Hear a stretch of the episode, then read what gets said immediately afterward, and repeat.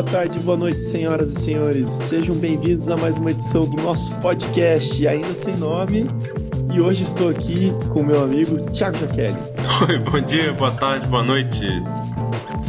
Muito obrigado você que está nos ouvindo. Eu sou Jonas Pacheco e hoje nós vamos falar sobre Magic a rotação.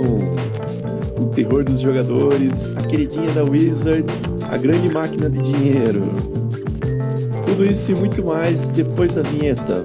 Vai!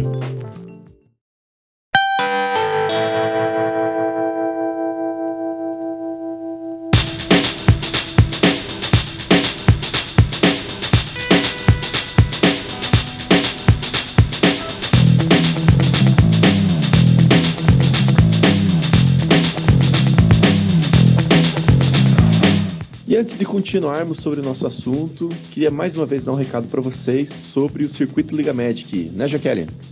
Isso aí, essa terça-feira vai começar o circuito Liga Magic na Mantico Game Store. E a gente vai começar a alternar terça sim, terça não. É Modern, quarta sim, quarta não, é Standard. Isso aí, são quantas etapas? São cinco etapas, a pontuação vai sendo somada e no final das etapas o top 8 de cada formato, valendo duas vagas para jogar a final em São Paulo. Isso aí, isso aí. Esse ano a gente tem uma diferença na final lá em São Paulo. Gente, nós teremos dois campeonatos acontecendo de forma paralela, o campeonato Modern e o campeonato Standard, tendo um top 8 unificado de draft, né? É, eu acho bem justo que draft é só justiça, né? É, exatamente, tem que ter muita habilidade. É, eu acho que é o formato que exige mais habilidades diferentes do jogador. Acho justo que a final seja draft. É isso aí, galera. E você que tá reclamando aí que não tem nada interessante para jogar na região, aproveite as etapas de classificação para a final do circuito Liga Magic. E esse ano a premiação tá chegando na casa de quanto, Jaqueline? Esse ano a premiação vai ser de 15 mil a premiação total. E vai ter uma premiação para a melhor equipe também. R$ 1.500 para a melhor equipe. E você que está precisando terminar o seu deck para jogar no circuito Liga Magic, onde você pode encontrar as cartas, Jaqueline? www.manticogamestore.com.br Lá a galera vai encontrar o quê? Tudo de standard? É, tudo que eu consegui do standard, porque o standard vai bem rápido. Muita coisa do Modern, todos os formatos, né? Que inclusive é sobre isso que a gente vai falar hoje, né? É, exatamente, sobre as cartas do Standard. Isso aí, galera. Rotação é o terror dos jogadores. Jaqueline, quantos jogadores você conhece que desistiram de jogar o Standard por causa da rotação? Nossa, é mais fácil contar os que eu conheço que sobreviveram à rotação. é tão cruel assim? É, as pessoas se apegam muito às cartas e aos decks, e daí quando, quando perde isso, eu não sei o que acontece, elas resolvem jogar Modern ou outros formatos mais estáveis. É, eu mesmo não sobrevivi à primeira rotação que eu enfrentei, e é também uma questão de preparação, né? É uma questão de você pensar no futuro, porque o Magic é um jogo que está sempre mudando, está sempre saindo coisa nova. Você tem que começar a contar com o, o valor das cartas, ela não está exatamente na carta, né? Tipo, quanto booster você já ganhou com esse deck? Isso aí diminui o valor e abate no que você perdeu com, com o preço das cartas que caíram, né? Exato. E se a gente for pensar por esse lado, quanto mais o jogador joga, mais a chance dele trazer um retorno para um deck e às vezes aquela carta que parece que não vale muita coisa é uma carta que deu muito retorno para ele naquela temporada, né? É, às vezes as cartinhas, o dequinho de 100 reais aí te rendeu uma box e aí você fica chorando que perdeu os 100 reais, né? Ao invés de comemorar que você ganhou os quentão da box. É. E é interessante a gente pensar também que, por esse lado, tem muita gente que acaba pegando, digamos assim, um gosto pelo deck, não quer se desfazer, acaba achando também que vai perder muito dinheiro, que investiu muito e depois não tem muita certeza se o que está vindo vai valer tanto assim. O que, que a gente pode falar para essa galera que, que reclama da rotação? É, tem que ver que o, o, o Standard é o que faz girar o Magic. É onde tem os campeonatos mais competitivos. É o que dá para falar com eles é que não se preocupe com o valor que você está perdendo ali, porque você pode ganhar muito mais se você levar o jogo a sério, assim, ou se você jogar com uma frequência. Assim, tipo. É, eu concordo com isso. Eu acho que realmente para num prim, numa primeira análise o standard acaba sendo cruel, principalmente para quem não se prepara para as rotações. Né? Mas a gente vê, por exemplo, a temporada de Teros a gente teve o Heróico, que foi um deck que fez muito resultado bom no Magic é, competitivo mais amador. Até no cenário competitivo profissional teve alguns bons resultados. É um deck que deve ter dado muito retorno para muita gente e era extremamente barato, né? Pois é, ele era bem barato, ele era bem efetivo. E ele é fruto da. Ele é fruto do trabalho de gente que gente que pensa nisso, assim, tipo, ah, quero fazer um deck barato, que funcione. Tipo, é possível. É possível. E eu acho que a grande reclamação que a gente tem hoje dos jogadores standard parte da base de mana que a gente tem disponível agora, ou melhor, que, que está indo embora, né? Qual que é essa base, Jaqueline? É, são as Fat Lands junto com os, com os terrenos de batalha de Zendikar. Então, essa. A Fatland no ano, no final de 2014, ele era aclamado porque todo mundo ia ficar feliz, porque a Fatland era 20 reais e não sei o que e tal. Agora ela é 100 e todo mundo quer que ela caia logo para poder voltar a jogar Standard. É interessante porque você vê que ela deu uma oscilada, apesar de a gente ter o, o dólar muito alto, isso acaba afetando também pra gente diretamente, né? Mas a gente vê o, o preço da, das Fatlands realmente subindo. Tanto é que eu acho que o motivo principal da quantidade de boxes que foram abertas de Cans of Tarkir são as Fatlands, né? Não, com certeza, com certeza absoluta. Você abriu muita box? Apesar de eu achar que tem muita, eu abri bastante. Umas 100. é, apesar de eu achar que tem muita carta muito boa que acabou, que, que, acabou sendo absurdamente barata durante todo o período dela no standard. O próprio, o próprio Rhino, o pico que ele chegou foi 20 reais. É uma carta boa demais para ser só 20, 15 reais. É, a gente tem outras cartas, por exemplo, Rally de Ancestors, que agora estão dominando o standard, apesar de jogar num tipo de deck só, mas ela nunca foi mais cara do que 2, 3 reais, né? É, até hoje não chegou, mal chegou a 5, né? Se, eu acho que se Cans of Tarkir fosse é, tivesse sido aberto que nem foi, por exemplo, Viagem para Nix, eu acho que talvez o preço seria bem diferente. Ah, com certeza. E continuando na base de mana, a gente tem então Fatlands. Hoje a gente tem ainda as Penlands, né? As Battlelands e também as, aquelas lentes de três cores, alguns chamam de Trilands, né? Dos Cans dos Cans é e ainda tem os mainland, né? Então é muito é muito aberto essa essa nossa mana base desse standard atual que vai cair. É coisa para 4, 5 cores. Isso proporciona então um deck building bem aberto, você consegue jogar de três cores, tendo acesso às três cores de forma tranquila e ainda ganhando uma quarta cor por causa das Fatlands, né? É, a combinação de Fatland com as com as Battlelands, elas, elas, elas te levam a jogar de quatro cores. Você fica de, de jogando de três cores, usando a Fatland off-color e buscando um terreno off-color para você sempre, sempre poder buscar a sua mana que você precisa. A sua quarta cor vem de graça, na verdade. E o que está indo embora nessa tempo, agora no final da, da rotação? O que está indo embora? O que, que a gente está dizendo adeus? É basicamente a gente está dizendo adeus ao clássico G-Sky versus Abzan. que foi do, do, da última temporada. É o Fla-Flu, é, é, o Fla-Flu da temporada. Foi basicamente isso durante um ano e meio. Foi o Sigirino versus Munt Rider. Então a gente tem uma grande é, variedade de criaturas de três cores. A gente tem talvez o trio que mais jogou, né? Que é o Sigirino, Anafenza e Mantis Rider, né? É, que é o símbolo desse Fla-Flu aí. a gente tem também um conjunto de spells de três cores que estão indo embora, todos os charms, né? Abzan Charm jogou bastante, Jeskai Charm jogou um tanto. A gente tem Jeskai Ascendancy indo embora, todo o, o ciclo de Ascendancy e algumas menções honrosas de spells que, que, que eu gostava muito e, e até demonstraram ser bem efetivas. Por exemplo, o Crackling Doom, né?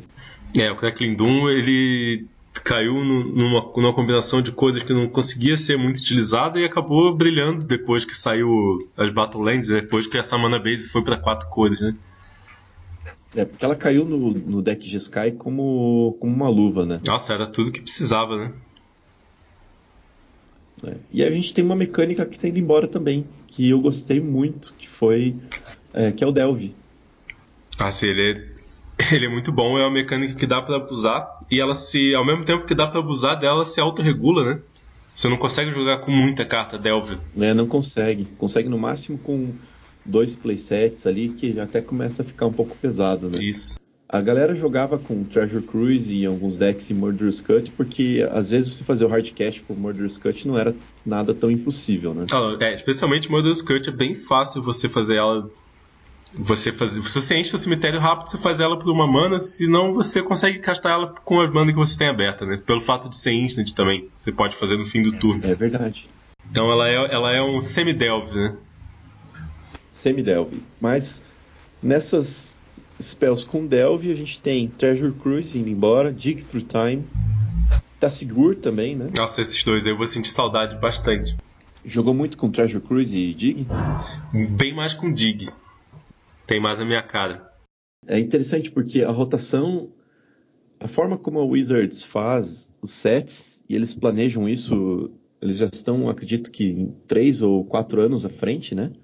A forma como eles fazem isso, os jogadores ficam chorando, pensando, poxa vida, agora vai embora isso, não vamos ter mais aquilo. A galera reclamava que o Sphinx Revelation estava indo embora, né? E aí, cara, vem Dig for Time, que simplesmente quebrou praticamente todos os formatos. Dig for Time e Treasure Cruise. Pois é, o pessoal nem sente mais saudade do Sphinx Revelation, né? Treasure Cruise você viu jogar no Modern. A galera jogava já de mono red com os splashes clássicos para verde e para branco, né? Aí você via o cara jogando também com splash para azul, ficou praticamente um four color. o mono red virou um four color mono red. Mas o Treasure Cruise, no, no Burn especificamente, ele era muito absurdo, porque faz você sempre ter gás, né? Sempre ter gás. Outra coisa que é bom a gente mencionar aqui são algumas cartas que, na minha opinião, elas até demonstravam que iam jogar bastante, que poderiam até ser dominantes de arquétipos específicos, mas não viram tanto jogo assim. Algumas viram, mas, cara, Monastery Mentor para mim foi uma decepção no Standard. Apesar de ter jogado em outros formatos. É, Monastério são, são cartas que, obviamente, você bate o olho e vê que elas são muito boas, mas elas não conseguiram uma casa muito certa no Standard. Eu acho que o Monastério o lugar dele é nos formatos mais antigos. Ele combina melhor com os spells de uma mana e umas cantrips e tudo mais. É, Soulfire Grandmaster também jogou um pouco no Sky Black. A gente viu ele brilhar bastante no Pro Tour de Battle for Zendikar, mas ainda assim por ser uma carta com uma habilidade que é inédita, né? Lifelink para as magias. Ela não, não jogou tanto assim. Ela jogou bastante quando tinha o Stoke the Flames, porque era uma mágica de custo zero, né? Ela que, que, que conseguia, você conseguia mana para poder para poder ativar a habilidade dela, então, para poder dar o buyback, né? E junto a gente tinha também Lightning Strike, Magma Jet, né? É, ela combinou bem nesse tempo, depois ela deu uma sumida. Assim como a se disse, é uma carta muito boa que depois que caiu o Teros, ela deu uma desaparecida do formato. Praticamente todo o arquétipo Sultai meio que sumiu também. É, ela teve seu tempo, foi basicamente um dos melhores decks e depois deu uma sumida. Assim como Temur, né? Que nunca Temur aconteceu. Não jogou nada. Nunca aconteceu, nunca aconteceu. Chega a ser triste, né? É triste, eu tentei bastante. A, final lá do circuito do primeiro circuito Liga Magic que eu joguei na loja lá, eu joguei de Temur. Fui bem, joguei o Nacional. Eu ganhei esse circuito. Fui no Nacional de Temur também, uma outra build. Quando chegava no competitivo de verdade, você via que ele não acontecia porque ele tinha muita variância. Ele tinha ele tinha os, os, Mana Dorks, que se você compra no final, é, uma, é um draw em branco que você tem. Então é, ele acabou não acontecendo, não tendo espaço para ele.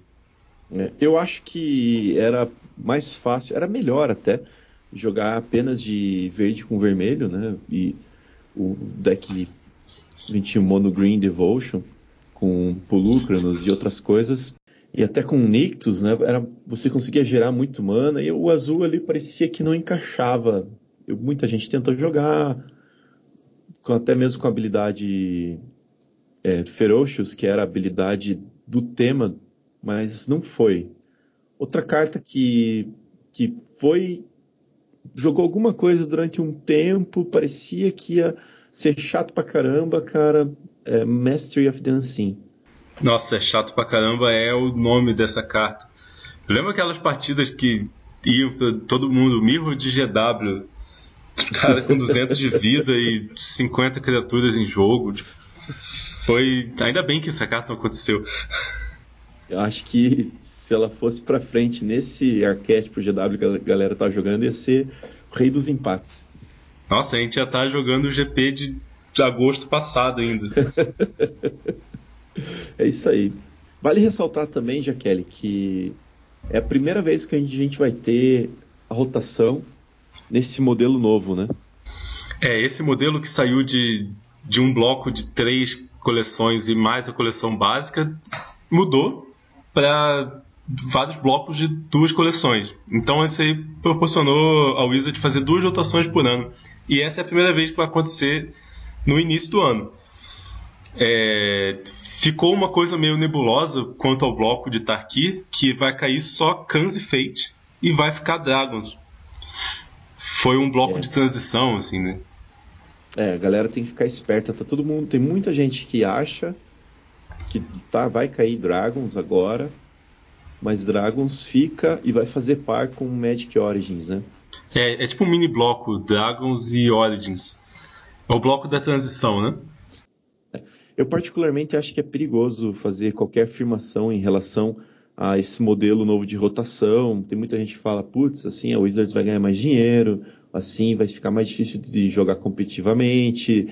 Alguns apostam que o standard vai ficar mais caro. Eu acho perigoso afirmar qualquer coisa desse tipo, porque a gente ainda não passou, a gente não consegue, é apenas previsão. E a gente sabe que previsões e especulações com Magic acaba tendo, acaba sendo do campo das esotéricas, né? É basicamente isso. Apesar de que eu tenho o feeling de que o standard está ficando cada vez mais barato. As cartas que não jogam modern, né? deixando claro aqui. É, as cartas que só jogam standard elas são bem baratas. Você vê tipo Crackling Doom, os Ascendance, Hardened Scales, eles são tudo umas cartinhas de 5, 7,50. É até mesmo o pessoal que quiser montar talvez o deck mais dominante das, dos últimos meses, o Four Color Rally, mais caro que você tem ali, tirando as Fatlands, eu acredito que é o Collected Company, né? Que é uma carta que joga no Modern, né? Joga no Modern e vai continuar jogando depois, né? Sim, e ela, vai, ainda, ela ainda tem mais seis meses de standard ainda, né? É. O que, que a gente teve de, de decks e arquétipos que dominaram o standard nessa temporada, nas temporadas que Cans of Tarkir participou. Que, do que a gente está perdendo, a, o principal é o Fla-Flu Abzan versus Jeskai e suas variantes, né? O Jeskai Black, o, o Abzan Blue, qualquer combinação dessa. Você a gente tá perdendo. Eu sou Flu, eu sou o Jeskai. ah, Jeskai é Fluminense, é só porque é tri... os dois são tricolores, né? Não os dois são tricolores, mas um é mais aristocrático que o outro, né? Tá certo. A Bizan é do povão, então? Ah, é o povão, os rinocerontes e tudo mais. Força bruta. É, pensa, pensa na, na batalha, né? Um rinoceronte com um cara montado em cima e do outro lado um, louva-a-Deus alado. É, eu torço pro louva-a-Deus. a gente não vai ver mais, acredito que durante um bom tempo, os decks com quatro cores. Apesar da gente ter conhecido ontem a base de mana para a próxima temporada, a gente já está vendo que vai ser possível jogar de três cores, né? É, vai ser possível, vai ser. Acho que não vai ser possível jogar do jeito que era antes os decks de três cores, que era direto três cores. Acho que pode ser. A gente tá vendo essa mana base nova com esse terreno que foi spoilado ontem. É... Todo mundo tava achando que ia ser os decks de uma ou duas cores. Agora, essa combinação dos Battlelands com esses terrenos que você revela da mão. É dá para fazer coisas tipo Shadows of Alara, que é um bunch centrado, centrado no branco com splash pro azul, splash pro, pro verde. Ou coisa assim, Jund, Grixis. Vai sair, mas os deck, esses decks de quatro cores, essa mana base, vai fazer. Não é mais, é um arquétipo que já vai acabar agora. Vai mudar a dinâmica. É, e eu acho que, que a gente está dizendo adeus, talvez, para dois arquétipos que um dominou bastante os últimos meses e o outro surgiu nas últimas semanas como uma alternativa. Né? A gente tem o Hardened Scales, que surgiu recentemente. Já tinha outras versões de Hardened Scales, mas ele melhorou muito com a, a Nissa de Oath of the Gatewatch, né? E a gente Nossa, tem também é. é o Bradley Ancestors, que eu acho que não vai ter nada mais parecido. É, exatamente isso. Inclusive o deck de Hardened Scales foi o deck que ganhou o nosso GPT nesse fim de semana, né? É, quem que tava jogando? Foi o Ícaro, Ícaro Branco, o bonitão. Conhecido como o cara mais bonito da loja. Segundo o Caco. é, são cartas com uns efeitos meio únicos e né, o Hardened Scales também é um efeito único que não, não vai ter como substituir isso. Assim, é possível que a gente não sabe ainda, o spoiler não está completo, então é, é só chute, né? O que a gente for falar que vai acontecer no futuro. É, é possível que esse deck de Rally de Ancestors ele evolua para uma coisa baseada no Collected Company. Eu acho que é o que vai acontecer por enquanto, com as informações que a gente já tem. E mais o Hardened Scales não tem como, né? Não, não tem como mesmo. E a gente tem com o Collected Company, a gente tem alguns decks que estão é, se mostrando bem promissores e fazendo bons resultados. A gente tem o Bunch Company, né? É, o meu chute é que vai ser o deck de Company oficial, o Bunch Company. Eu acho também, na minha opinião, a gente não vai ter nada muito promissor com Prowess. Simplesmente porque a gente está perdendo, acho que o melhor, melhor criatura com Prowess, que é o Monastery Swift Spear. É, mas eu acho que mesmo com a perda, assim, vai ser um arquétipo possível. A gente não sabe como é que vai ser de cantrips ou coisas mágicas de uma mana. Mas eu acho que ele vai dar uma mudada, vai passar para azul e vermelho. Talvez com algum outro splash, mas possivelmente azul e vermelho para seja um contender aí. É isso aí. E a gente falou então do que está indo embora em questão dos arquétipos. E antes da gente continuar, Jaqueline, o que, que vai ser possível construir com a mana base nova que que está ficando. A gente teve ontem revelado pelos spoilers qual que vai ser aparentemente a mana base definitiva, né? É, foi revelado o terreno que ele, ele parece um pouco com, com os Battlelands, né? São terrenos de duas cores que quando entra em jogo você revela um terreno da sua mão e eles são. E parece que a gente vai ter um ciclo das cores aliadas, né? De cores aliadas. Então você tem o terreno azul e branco. Se você tiver. Se você revelar uma ilha ou uma planície, ele entra em pé. Isso proporciona. Para mana base tradicional, só terrenos que geram mana, com pouca utility land, isso ficou polarizado, né?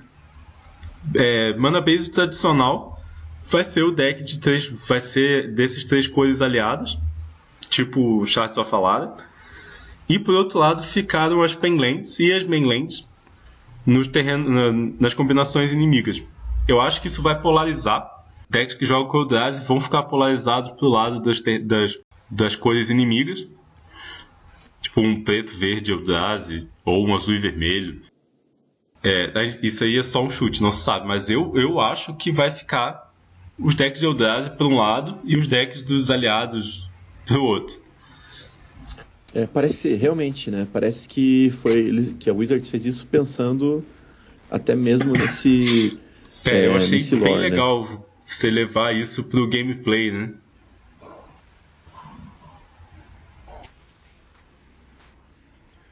E a gente tem então quatro ciclos de lands. A gente tem, só recapitulando, as Battle Lands, a gente tem agora as Shadow Lands, né? As main lands de Oath of the Gatewatch e a gente tem também as Pain Lands que saíram pela última vez em Magic Origins, né? E se você fosse apostar para as próximas temporadas, ou pelo menos para a próxima, o que, que você acha que é ainda o que vai continuar jogando ou que parece muito promissor, apesar de a gente não ter conhecido todos os spoilers de é, Shadows, of, Shadows over Innistrad. É, agora, agora a gente entrou no campo da, só da especulação, mas eu acho que para esse início da, da, da, rotação, como vai ser difícil pegar as cartas todas e tal, se eu fosse apostar no deck, eu jogaria de Company. Possivelmente Bunt Company para poder ter o, o Maguinho. Reflector Mage. É, eu acho que é um arquétipo muito forte. Ele pode, vo pode voltar a jogar o Death Mish Raptor, porque agora a Mana Base deu uma compactada, então vai ser mais fácil você castar cartas que tem Double Green, Double Black. Então eu, eu acho que vai entrar aí um Bunch Company bem forte. Eu acho que a gente vai ver de volta nesse deck também o Dem Protector, né? É, essa, essa duplinha, o Dem Protector com, com o Death Mist Raptor é muito forte. E, e o. E tem o Stratos Dancer também que pode entrar nessa se realmente for Bunt. Ele é bom, ele é uma criatura que quando ela morfa anula a mágica, então é bom você fazer isso, ela morfa, ela consegue jogar bem com o Death Mist Raptor também. Eu acho que vai ter um um Raptor Company por aí. É. Eu, eu acho também que a gente pode postar em index de Eldrazi tanto os mais agressivos quanto os mais mid-range. Acho que Todd Not Seer a gente vai ver bastante ainda. Reality Smasher também. E até eu gostaria de mencionar aqui um deck que eu vi jogar no último Star City Open, agora que foi o último Standard Star City Open que, que vai ter Cans of Tarkir, que teve Cans of Tarkir, né? Foi um build de Mono Red Eldrazi é até engraçado falar mono red Eldrazi, porque para mim, color, está constando até como uma cor, mas é interessante você ver o build que foi feito pensando na sinergia que você tem com o Top Engineer, né, dando haste para criaturas em color. Você tem também jogando com Hangerback Walker, jogando com os pais da Chandra lá, conseguindo estourar o Hangerback Walker, com todo mundo, todos os Topters tendo haste, e você conseguindo jogar de uma forma bem agressiva, só que consistente pro, pro mid-range, né? É, eu não consegui ver muito desse deck, mas eu achei uma ótima ideia, assim, tipo, eu também acho que vai ter bastante Eldrazi, especialmente mid-range lá, com Tot Not Seer e com Reality Smashes, tipo, vai ser, a gente vai ver muito disso ainda, né? É, a gente tem também o famoso Mono Red Agro do início de temporadas, né? É, como tal, talvez com, essa, com esse sistema de rotação a cada, a cada seis meses, porque antes a gente perdia metade do praticamente metade do, das coleções, né? Então ficava, ficava uma pool bem reduzida. Talvez o Simono Red do início da rotação ela tenha perdido a força, porque agora vão ficar dois terços do formato, né?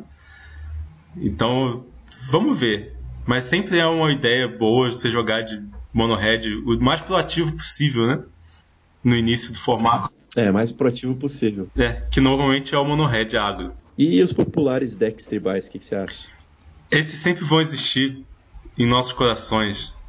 Todo mundo vai querer fazer um deck de vampiro, um deck de aliado, um deck de lobisomem, zumbi. Essas coisas elas sempre vão existir, pelo menos na mesa da cozinha. Pelo menos vão ser populares. Eu acho que desses aí o que promete mais é o deck de vampiro, preto e vermelho, usando do Madness, talvez com uma terceira cor. Eu concordo, parece ser bem promissor mesmo, Madness nesse deck de vampiro. A gente tem também um outro arquétipo para mim que Eu não gosto muito, mas eu acho, eu considero ele popular. O pessoal sempre força que é o deck de mil. É, e tem uma temática de mil, ou pelo menos você se auto-milar, que é uma coisa que sempre tem, que no outro estádio também tinha uma coisa de você se auto-milar para tirar vantagem disso. Eu acho, e as pessoas sempre vão tentar milar o oponente, por algum motivo desconhecido. A gente não tá falando de spoiler, spoiler hoje, mas você viu o novo bicho azul? Ah, o Z4? é, exatamente, que não morre pra raio, né? Nossa, cara.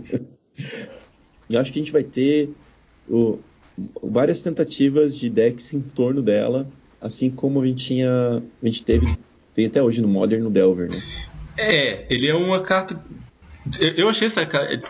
Sem ficar falando de spoiler, eu achei essa carta muito boa. Eu não acho que ela valha os 20 dólares que tá lá na Star City, mas eu acho que é uma carta que vale a pena você construir um deck em volta dela. Talvez num control.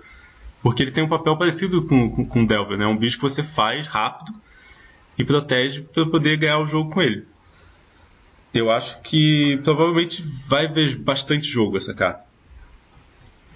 Eu concordo, eu acho que ela vai ver bastante jogo e o pessoal já está colocando ela como uma carta certa até para outros formatos. Né? Apesar de a gente estar tá falando especificamente hoje sobre Standard, é uma carta que, que eu acho que é possível a gente ver ela jogando em outros formatos. Eu não sei, também não sei se ela vale esses 20 dólares que já está valendo no, na pré-venda. Mas tem muita gente que especula e não quer arriscar, né? Eu acho que esse, essa é uma característica ruim até de, da rotação e inclusão de novas edições, né? Você acaba tendo muita gente especulando e acaba tendo também cartas que eram extremamente bem valorizadas e de repente você vê que elas não jogavam tanto assim. Isso aconteceu em Cans of Tarkir, né? A gente consegue mencionar algumas cartas, né, Jaqueline? É, no início sempre tem umas cartas que todo mundo aposta. O próprio Sarkhan, o primeiro Sarkhan, o Monohead, foi uma parada que no início era caro e todo mundo queria, todo mundo queria jogar com quatro, e daí ela foi saindo, foi saindo, foi saindo, foi saindo. Ela concorreu primeiro com Stormbreath Dragon, na época de Teros, e depois ela concorreu com o próprio Sigirino, porque ele não conseguia matar o Sigirino. É, e daí veio o Thunderbreak Regent, que pegou o lugar dele. Mas são coisas que acontecem no Magic, porque é uma aposta, né? Esse, esse período de, de, de, spoiler é para você ver o que, que você quer comprar por primeiro, que é pra ver o que você quer fazer a pré-order. É isso aí. E antes da gente terminar esse assunto, a gente fez aqui um top 5, né? De cartas que vão deixar saudade. E antes da gente encerrar, eu queria passar aqui um top 5 que a gente fez de cartas que vão deixar saudade, mas na verdade é um top 5 nosso, né? Não tem muita gente que pode discordar, né, Jaqueline? Assim, qualquer lista de top, qualquer coisa é, é bastante discutível. Mas em quinto lugar aqui, eu queria deixar registrado que eu vou sentir saudade do Mantis Rider e Clackling Doom. Você jogou muito de Mantis Rider? Eu joguei muito de Mantis Rider, acho que desde o início desde quando saiu o Cans of Tarkir e com Crackling Doom desde que saiu o desde essa última rotação, né? É, apesar de que a gente disse que Cans of Tarkir foi uma edição muito aberta, né? Em termos de box e boosters, Mantis Rider teve um preço bem alto no começo e depois ele baixou e ficou lá. É até interessante você pensar nisso, cara, que uma das cartas mais poderosas agora no final da temporada é extremamente barato, né? É, é uma, eu acho que essa é uma coisa da, dessa rotação de seis meses e desse monte de booster sendo aberto, que é uma coisa boa. Essas cartas são baratas, as cartas têm que ser baratas, as cartas de Magic têm que ser barato. Não tem que ficar especulando, não tem que ficar fazendo nada. E agora, em quarto lugar, o que, que a gente tem? Tem uma das melhores cartas do One Drop do, da história do Magic Monastery Swift Spear. Essa carta é muito sensacional, cara. Ela vai deixar, ela só não vai deixar tanta saudade porque ela vai continuar jogando no Modern. É, a gente ainda vai ver bastante Ela dela. faz muita coisa, né? E ela fez muita coisa nesse ano e meio que ficou aí no, no Standard. É verdade. Quem que tem coragem de fazer um bloco pro Monastery Swift, Swift Spear batendo e algumas manas de pé no adversário? Nossa, né? é muito difícil bloquear ela. Ela brilhou também bastante no Mono Red, ou melhor, no Ataca Red, né? E até mesmo no, na versão combo com o Timur Battle Raid, que jogou bastante também no Pro Tour Battle Forza IndyCar, né? É, é um combo. É uma matar no turno 3, se vier tudo bonitinho, né? Se vier no turno 2 um. um Titan Strength, e depois você fizer o combo no turno 3 do, do Temur Battle Raid com o Become Immense. É, se você pensar nisso, do standard, você matar o cara no turno 3 com um bicho só, é bem injusto, né? Bem injusto, bem injusto. Mas continuando, em terceiro lugar nós temos. Em terceiro lugar tem Sigirino e Companhia Limitada. Severino. Severino. Ele nunca vem sozinho, ele sempre vem em bando. Eu nunca vi uma carta que você faz tantos múltiplos. Turno 4, Sigirino. Turno 5, Sigirino. Turno 6, Sigirino e com Sigirino. É, e isso se o outro cara, o seu oponente, também não fizer o Sigirino, né? É hora que olhava pra mesa é tinha 5, 6 rinocerontes. Nossa, ele só vem em bando, né? Só vem em bando, só vem. E eu acho que vale a pena a gente mencionar também todo o shell de cartas da Bizan, que durante um bom tempo foi o deck mais dominante e foi um deck também bem odiado. Né? É, a gente escolheu o Sigirino porque é a carta mais emblemática, mas na verdade é Sigirino junto com a Nafenza, junto com o Ingmate Rock, junto com tudo isso. E é interessante a gente lembrar, o Abzan acabou levando o melhor em todas nas duas finais de Pro Tour, né? É, no fim, de, no fim desse clássico, quem ganhou foi o, foi o Rinoceronte. Foi o Rinoceronte. É isso aí. Vai ficar. Vai... Bem, a galera até falava que eu não vejo tanto Sid Reno no Modern. Apesar de ser uma carta bem viável pro Modern. Ele né? é bem viável, mas o, o Company puxou ele pra fora, né? Ele jogava mais no, quando o pod ainda era, era legal, né? É, jogava mais na época do pod, mas é, é exatamente, o Company meio que tirou ele por ele custar 4, né? Continuando em segundo lugar, nós temos. Nós temos a dupla que foi o terror de todos os formatos. Digful Time e Treasure Cruise. Foi o terror pro desenvolvimento da Wizard. Por isso os jogadores gostavam bastante. Ah, eu gostava bastante. Comprar carta é muito bom, né? É, é interessante, né? Você vê. É um tipo de ban que, claro, sempre tem quem fale, cara, essa carta não deveria estar aqui, tá errado, blá blá blá blá blá, mas Treasure Cruise parece ser uma carta viável de se jogar.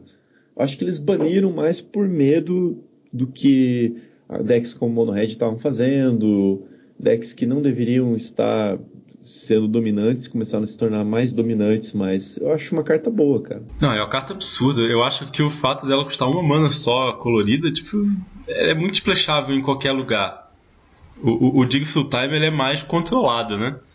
Ele é mais específico, mais ele é uma coisa mais para você jogar. Ele é instant, mas ele custa dois azuis, então não é qualquer deck que vai entrar. Mas o Treasure Cruise, eu acho que ninguém reclamou do Treasure Cruise ser banido, porque todo mundo sabia que era quebrado demais. É, eu até lembro de. Eu joguei algum tempo com um deck heróico, quando o Teros ainda estava jogando no Standard.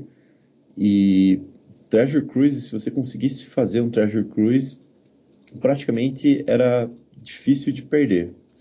Enchia novamente sua mão, provavelmente você ia comprar alguma outro, algum outro cantrip ou alguma outra carta para dar alvo ou para proteger o teu tua criatura com heróico. Então realmente era uma carta que levava o, deck, né? Tanto que ela, né, ela foi parada no nosso top 2, ele ficou em segundo lugar e perdeu perdeu só porque a gente tá óbvio que é o pilar de todos os formatos, que foi a carta mais falada dos últimos dois anos, que são as Fatlands. Todas as cinco Fatlands. Todas as cinco Fatlands é o nosso top 1 das melhores cartas do, das melhores cartas do bloco de Tarki. E ó, você que não aproveitou, que não fez playset das Fatlands, ela só o preço só ah, vai é, decolar agora. O céu é o limite. Tem quem fale que ah, vai baixar um pouquinho, tal, porque o pessoal do T2 vai começar a vender. Cara, mas Fatland para Magic é igual, igual. Nossa, e para jogar é essencial, né? Tipo, eu, eu acho que ela não vai cair nada de preço. Também não vejo ela caindo de preço. Isso aí, galera. Esse foi o nosso top 5. E para terminar o nosso assunto, Jaqueline, a gente vai começar a falar em todos os podcasts sobre o deck da semana. E a gente gostaria de iniciar dando adeus para um deck que foi dominante durante esses últimos meses, o finalzinho da temporada de Cans of Tarkir, que é o Four Color Rally. É, que foi o deck não só dessa semana, mas das últimas seis ou sete semanas. Só deu rally.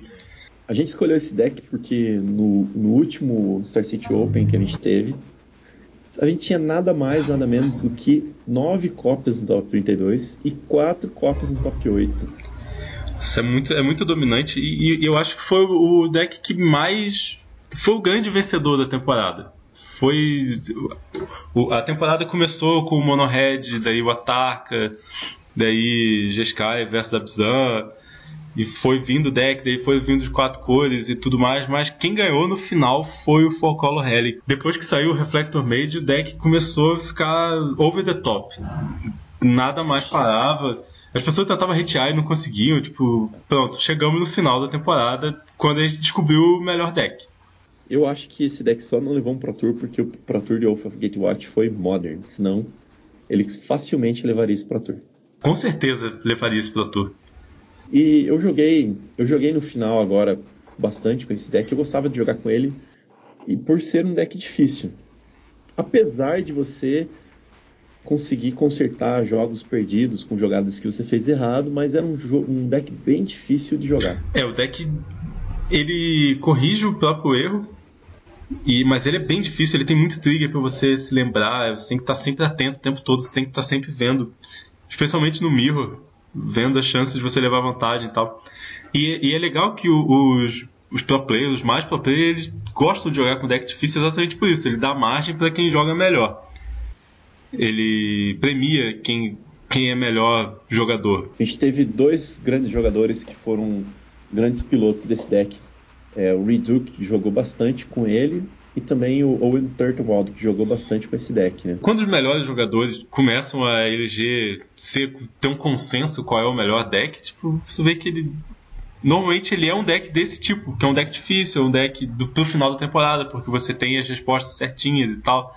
Óbvio que não é um deck imbatível. Você sabe que se você conseguir botar uma pressão com bichos voadores, tipo o, o BR Dragons ou o GSK Dragons ou qualquer coisa assim, o deck acaba perdendo.